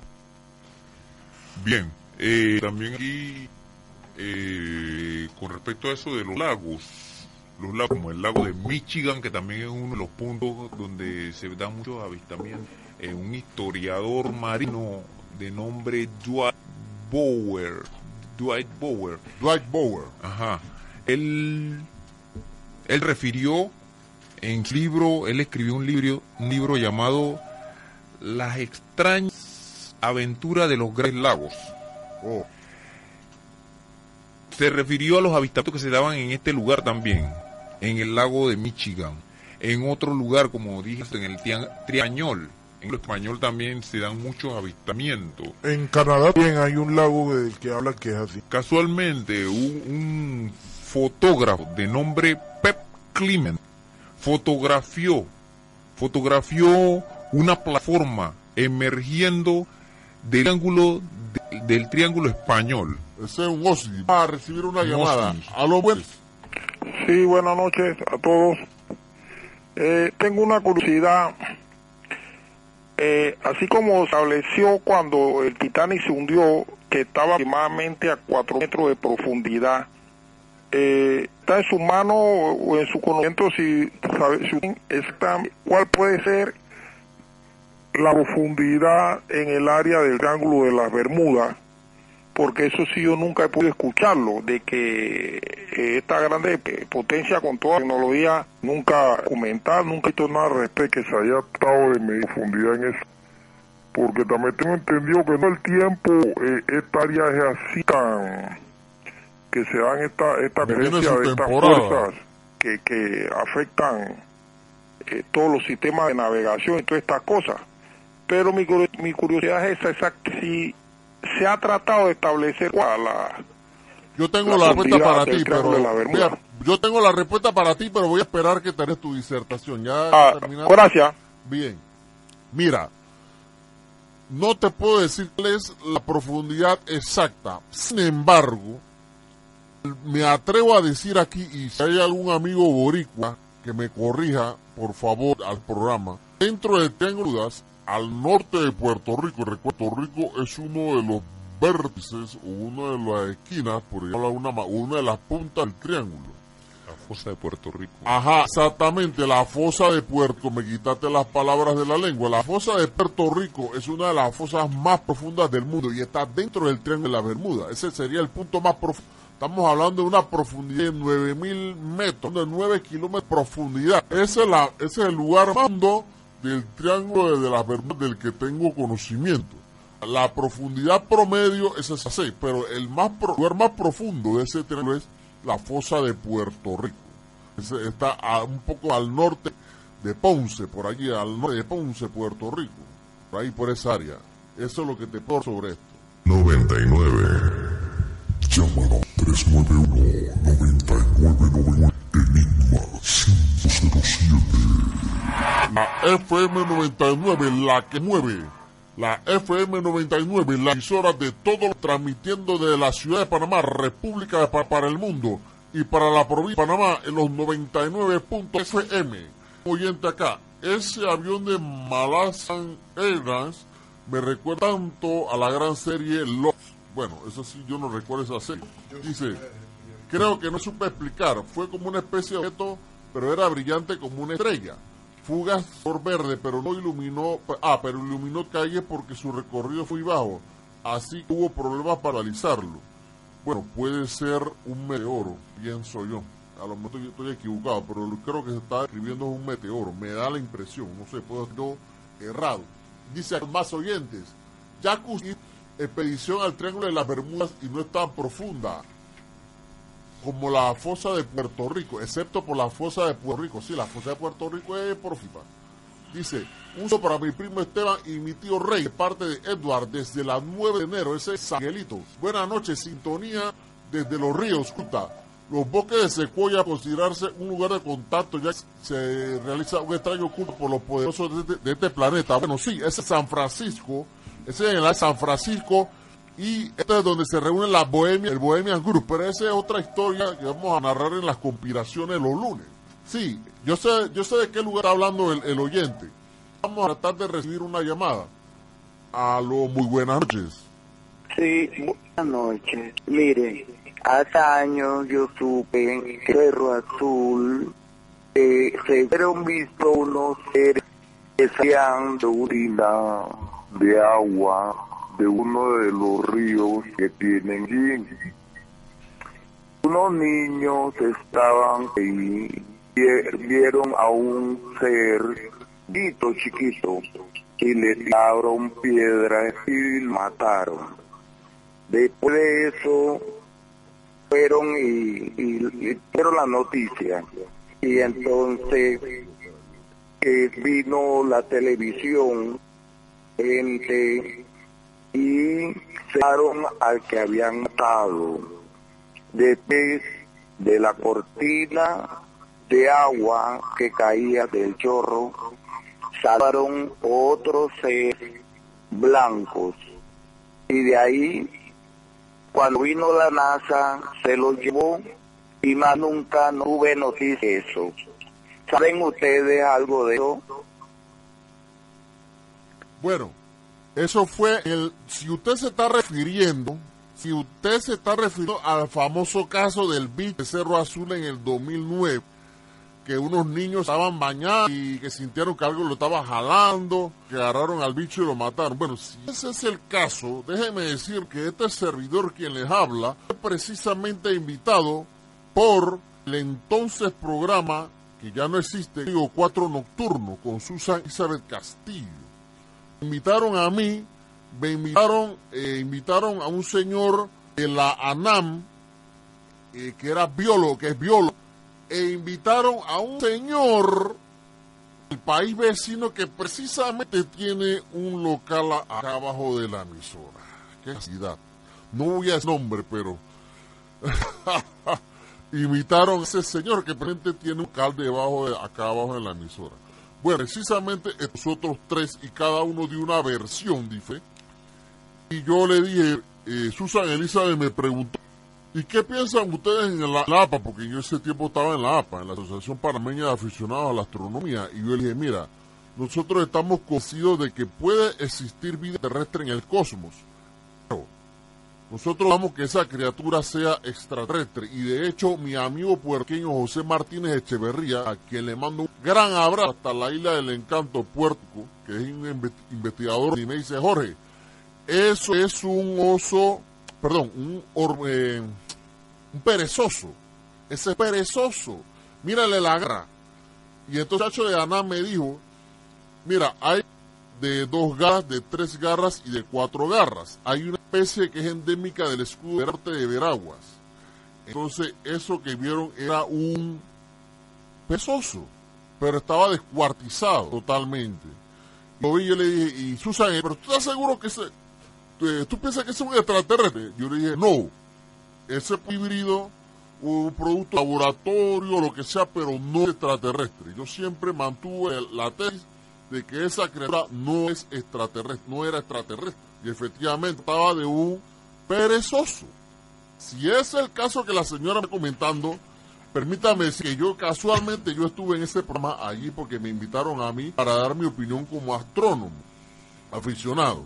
Si ese es el caso, si no es el caso, entonces está, eh, usted me está de, otro, de otra situación. Pero lo del 2009, con el animalito de Cerro Azul, entonces que eso era un perezoso. Lo digo aquí categóricamente. Bueno, eh, eh, Ro, ah, eh, yo te apoyo, yo te apoyo, porque yo también vi ese caso, salió en la noticia y me puse también a investigar algo sobre eso y observa el animal porque han tomado fotos. Ellos aluden que dicen que estaban en el río y de repente uno de ellos estaba sentado en una piedra y el animal se estaba aproximando detrás de él saliendo del agua. Que yo sí pude observar del animal que definitivamente cuando me pasó su morfología era un perezoso, solo que no tenía pelaje. Sí, estaba como descuartizado. Ajá, exactamente, no tenía pelaje. Aludí yo que de, el, la, la, pérdida de piel se debía de, a, a, que estaba expuesto a mucha humedad. Puedo creer yo, ¿no? Pero en sí, cuando me puse a observar las garras y la morfología, era un perezoso. Me dice Omar, sí, era un perezoso de tierra, me dice Omar. Rosario de la Cruz, desde Twitter, saludo a todo de Enigma 507. Saludos a todos los oyentes que, que nos encontramos entrando a laborar en el 1501 en Panamá Ports. Bueno, trabajen señores, trabajen, trabajen. Eh, estoy en sintonía, dice Rosario de la Cruz. Vamos a recibir una llamada. Aló, muy buenas noches. Sí, buenas noches. Eh, tengo otra curiosidad. Yo fui el que llamé antes de, de, la profundidad del Triángulo de la Bermuda. Eh, gracias por la, por la respuesta. Eh, ya que siempre mandan saludos del Cerro Sonsonate, donde está el templo Bahá'í, eh, me gustaría saber eh, por qué, porque tengo entendido que el, que, el, que el templo Bahá'í es un lugar de meditación para todas las religiones, todo el que quiera llegar allá. Sí, correcto. Eh, eh, pero no sé si ustedes eh, sabrán la respuesta de por qué o qué tiene de especial el Cerro Sonsonate, que estas personas y también que me hablaran de este grupo de personas de, de, de que hicieron este templo, los Bahá'í, ¿no? ¿Quiénes son ellos y por qué escogieron el, el, el Cerro Sonsonate? ¿Qué de especial ellos palparon ahí en ese sitio? Eh, gracias. Dice, el hombre ha llegado a la luna, conoce más del espacio, pero desconoce los misterios del océano y sus profundidades. Desde la avenida Cuba, el señor López. Un saludo para el señor López. Bueno, voy a responderle así levemente. No conozco las razones por las cuales construyeron ese templo allí, pero la fe Bahá'í es una fe bajada, eh, eh, basada en las enseñanzas de un señor llamado Baha'u'llah, conocido como el Bab, la puerta. Parece que él, él era islámico y él como que se separó del Islam y fundó esta, esta religión nueva. Bajaullah o el Bab. Tengo entendido que él era de origen iraní, si no estoy errado. Iraní o persa, si no estoy errado. No conozco mucho de esto, pero es, es lo que sé sobre la fe Bahá'í. La fe Bahá'í pro- promueve la paz y promueve la unión de los pueblos, de las culturas. Es como una especie de sincretismo. ¿Ok? Es lo que puedo decir. ¿Por qué razón eligieron ese lugar? Bueno, de repente Fernando, desde Sonsonate allá, que nos escucha, puede, conozca la historia mejor que yo. A ver, digamos, digamos, sigamos acá.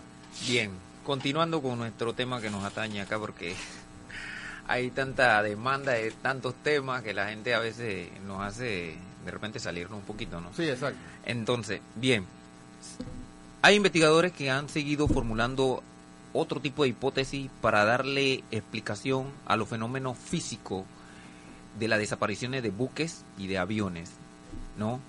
Eh, por ejemplo, se dice que en las profundidades, a los alrededores de la, de, de las del Triángulo de las Bermudas, existe una pirámide de cristal. Sí, eso lo he, lo he- lo he ¿no? escuchado también, lo he y leído. supuestamente tiene tres veces el tamaño de la Keops de Egipto. Sí, la de Giza. Y entonces dicen que supuestamente es un generador, un generador muy antiguo, que sería un remanente de la civilización de la Atlántida desaparecida aproximadamente 13.000 años. Hay unos que hablan, hay algunos investigadores que aluden este tipo de hipótesis. No sé si habrás escuchado sobre eso. Ja, dice aquí este oyente, Jordán. ¿Tienen algún proyecto de llevar el programa a la televisión? Bueno, eso queremos, pero todo es dinero. Dice, es- esta en Panamá, está en Panamá porque es el punto céntrico de la unión de dos continentes. Están en Australia, Europa y otros lugares en el mundo. Esto es con respecto a los templos Bahá'í a nivel mundial. Vamos a responder a otra llamada. Aló, muy buenas noches. Sí, buenas noches. Eh, para saber ¿qué, opinión usted tiene sobre el caso del Ara San Juan. Ara del San Juan, submarino. Sí, el submarino. el de Argentina. Sí, el de Argentina. Bueno, lo que se sabe es que los- se supone que los británicos lo hundieron. Eso es lo que lo único que te puedo responder sobre eso. Que ese caso todavía está bajo investigación. Eh, que fueron varios marinos argentinos que murieron lastimosamente. Es lo que te puedo responder sobre eso. Acá seguimos. Seguimos. Roberto.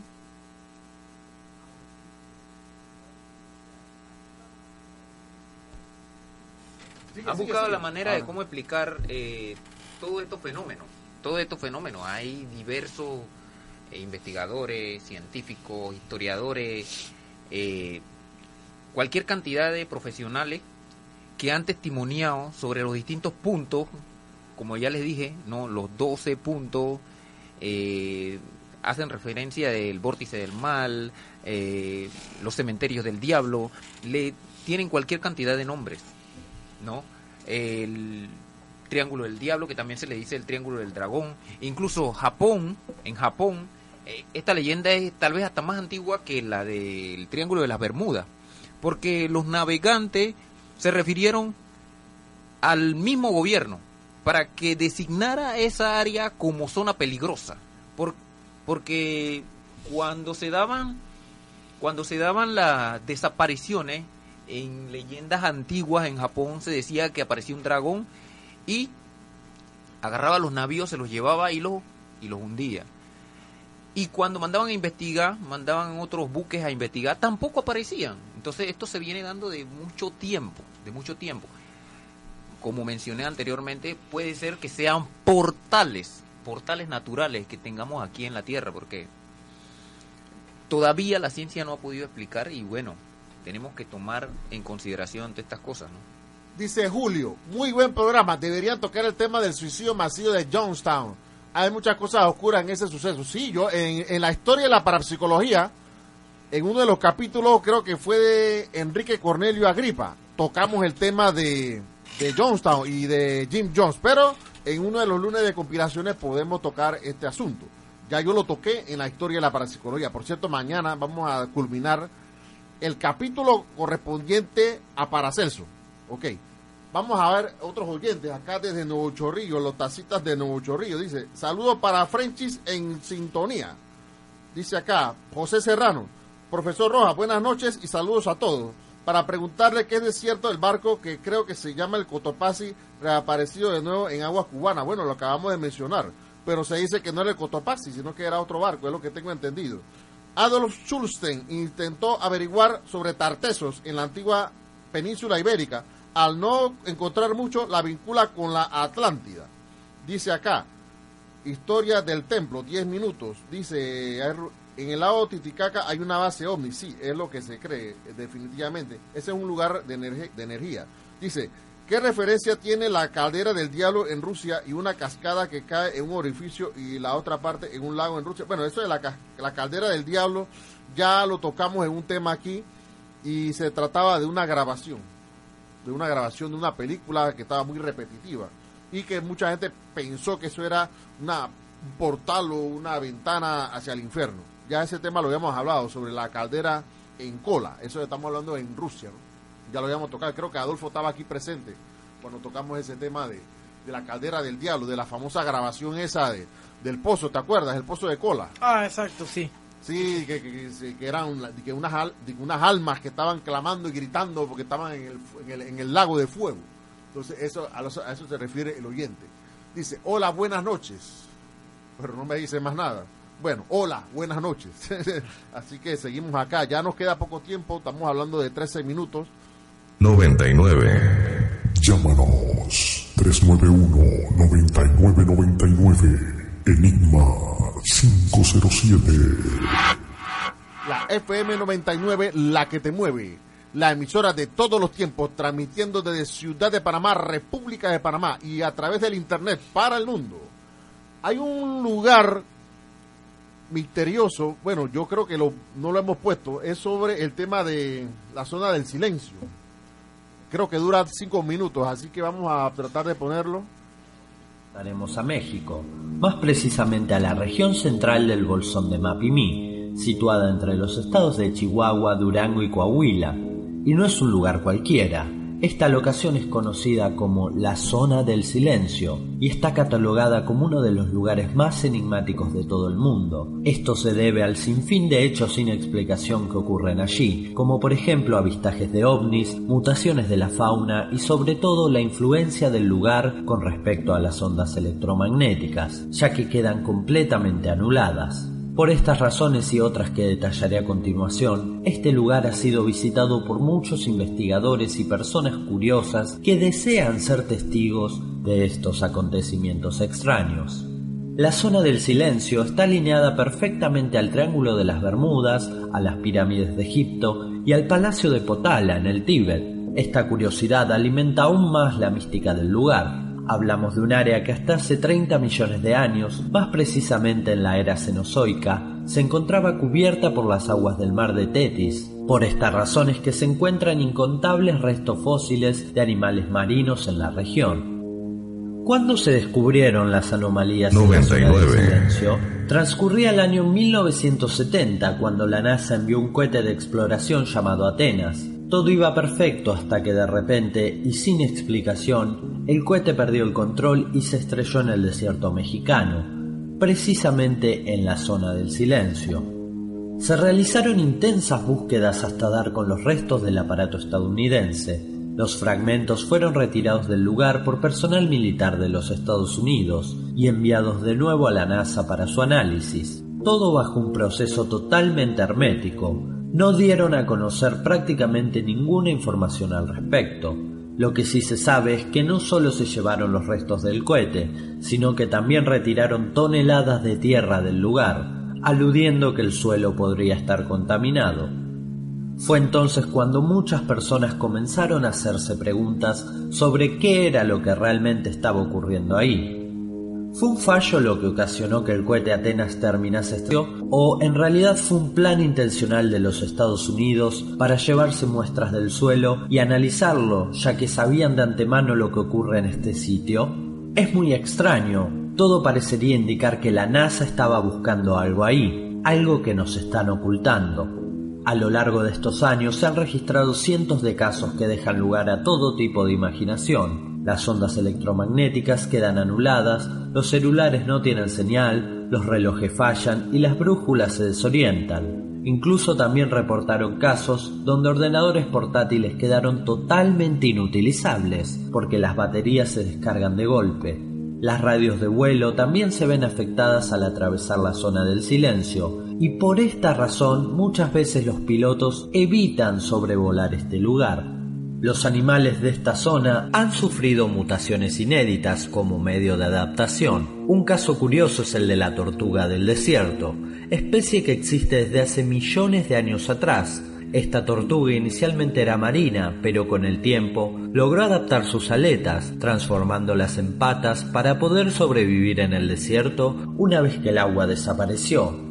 También algo curioso es que las reses cuando están por morir siempre se dirigen a un punto en concreto para hacerlo. A metros del cerro de San Ignacio hay una fuerza extraña, una fuerza desconocida que induce a la fauna a morir en ese lugar y que lo ha convertido en un verdadero cementerio de animales. También cabe destacar que la zona del silencio es el lugar de la Tierra donde más meteoritos caen. En ocasiones se han registrado más de 40 meteoritos en 5 minutos. Son millones los aerolitos que se ven atraídos a caer en este sitio. Un caso muy curioso es el de un meteorito que se acercaba a colisionar con la sonda soviética Venus 8.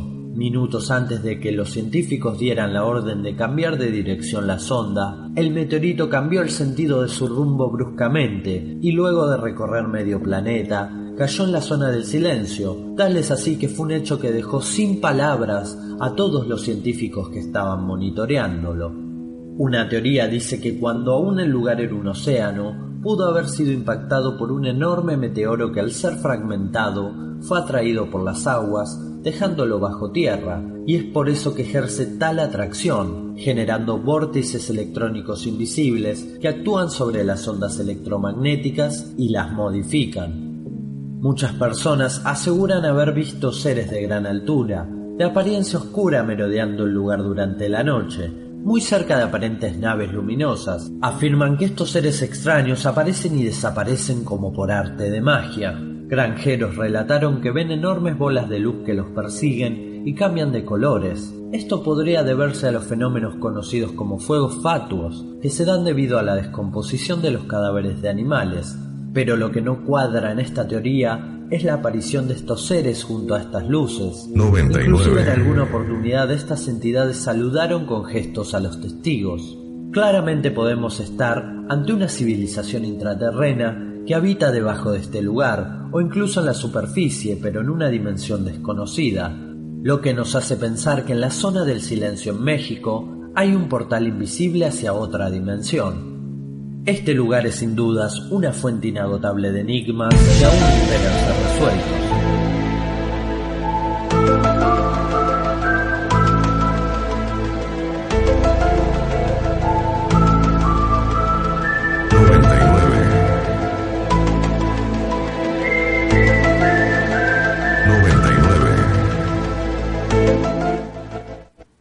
Dice, hola, Saludos, José Pinto en sintonía desde San Antonio número 2, Calzada Larga.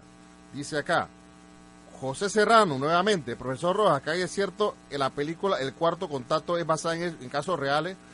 Yo no vi la película, yo no sé si está basada en casos reales, pero de que existen los encuentros cercanos del cuarto tipo, existen. Y aquí en Panamá hay casos. Yo estudié dos casos en lo personal de dos damas. Ciertamente, Obviamente, debe estar basada en hechos reales. Yo no la he visto, pero de que existen las abducciones, existen. Esa es una realidad. Ya sea que la hagan los grises o ya sea que la hagan los militares de Estados Unidos, existen. Vamos a una última llamada porque ya nos quedan cinco minutos para terminar. Aló, muy buena noche. Tiene dos minutos. Buenas noches. Buenas noches.